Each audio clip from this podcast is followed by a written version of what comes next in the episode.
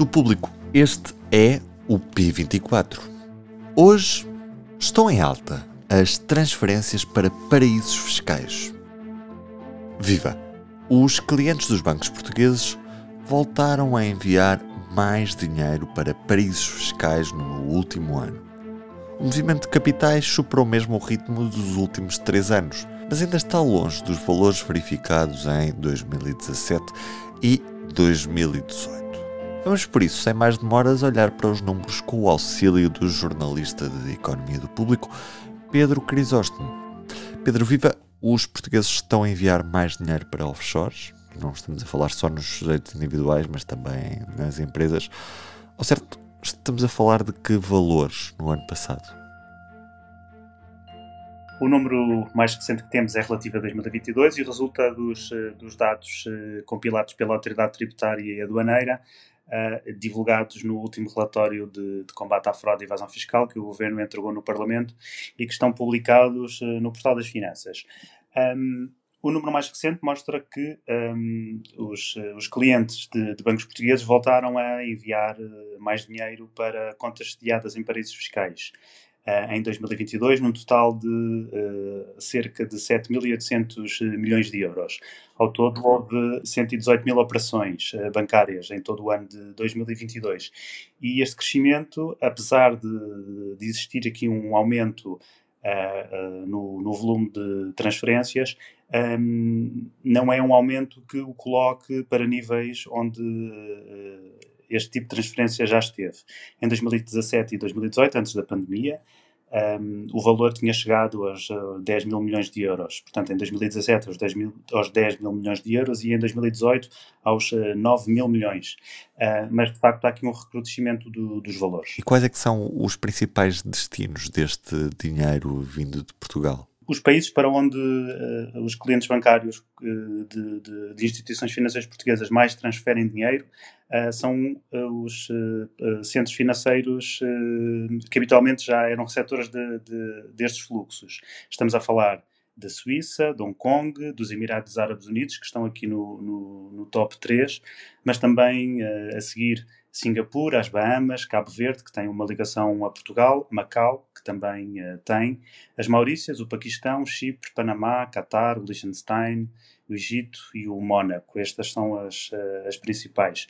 Mas, uh, de facto, olhando aqui para, para, este, para esta lista, a Suíça, Hong Kong e os Emirados Árabes Unidos destacam-se claramente, e também Singapura e as Bahamas, por serem territórios por onde seguem os valores mais altos. Esta lista inclui países uh, que são uh, considerados uh, territórios de baixa tributação, outros que são centros financeiros puros e duros, conhecidos, como é o caso da Suíça, e outros são territórios com maiores riscos de branqueamento de capitais, de financiamento do terrorismo, por exemplo, Cabo Verde é um território de risco, Macau é um território de baixa tributação, assim como os Emirados Árabes Unidos. Há outros que conjugam vários fatores, mas todos eles uh, fazem parte da lista um, das jurisdições uh, que o, uh, o, Banco de Portugal considera ordenamentos jurídicos offshore. Uhum. E quantas dessas operações é que fizeram disparar os alarmes do, do fisco, podendo até serem transações suspeitas de irregularidades ou até mesmo de crimes económicos? Bom, não é possível dizer diretamente a partir, que a partir destas operações houve X ou Y uh, inspeções tributárias. O, o, porquê?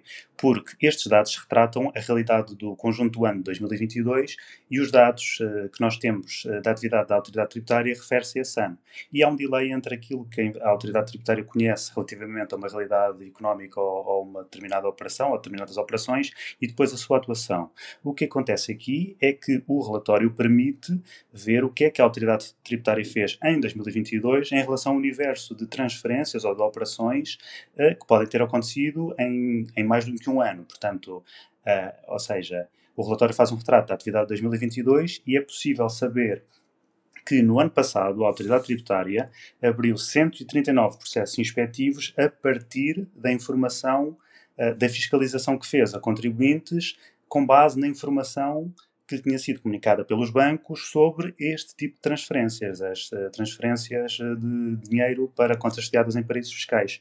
E aí sabemos que de, dessas inspeções, houve uma série de correções à matéria tributável, ou seja, correções fiscais. Um, umas levaram os, o fisco a aplicar a, a, exigir aos contribuintes uh, uh, imposto em falta e houve correções e regularizações voluntárias um, à matéria coletável no valor de 7,5 milhões de euros e isso levou a que uh, fossem pagos impostos em falta de, na ordem dos 2,7 milhões de euros. E muitas destas deste tipo de, de, processo administrativo na autoridade tributária leva os contribuintes a contestar. uh, os processos que são instaurados pela, pela autoridade tributária e alguns uh, os dados também nos indicam que das inspeções que o fisco concluiu em 2022 eh, e que levaram estas correções e estas regularizações, nenhuma destas ações levou a autoridade tributária a instalar processos pela prática de crime de fraude fiscal. É uma informação que aparece especificada no relatório. Uhum. E nós conseguimos traçar o perfil de quem ou de que tipo de empresas é que fazem este tipo de, de transferências para offshores? É, é, possível saber ao certo? Não. Os dados que são conhecidos e publicados pela autoridade tributária não permitem tirar conclusões relativamente a isso. A autoridade tributária terá informação sobre isso, mas estatisticamente não a trabalha para a divulgação pública e não podemos dizer se estão em causa grandes empresas, pequenas empresas, uh, uh, médias empresas.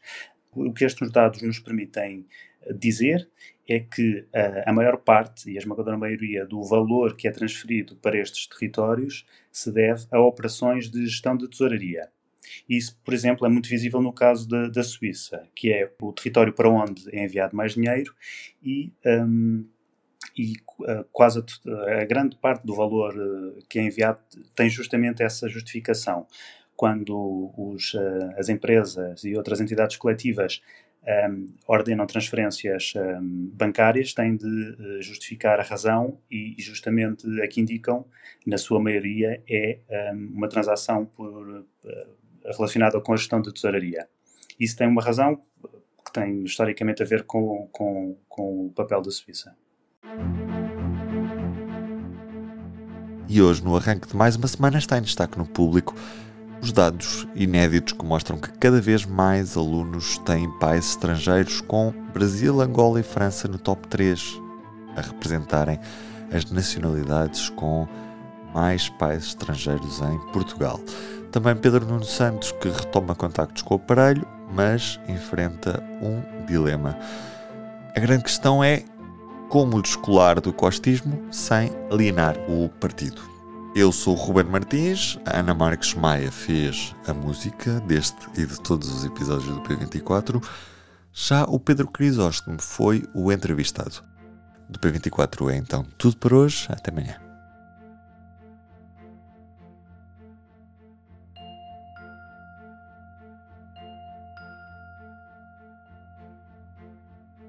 O público fica no ouvido.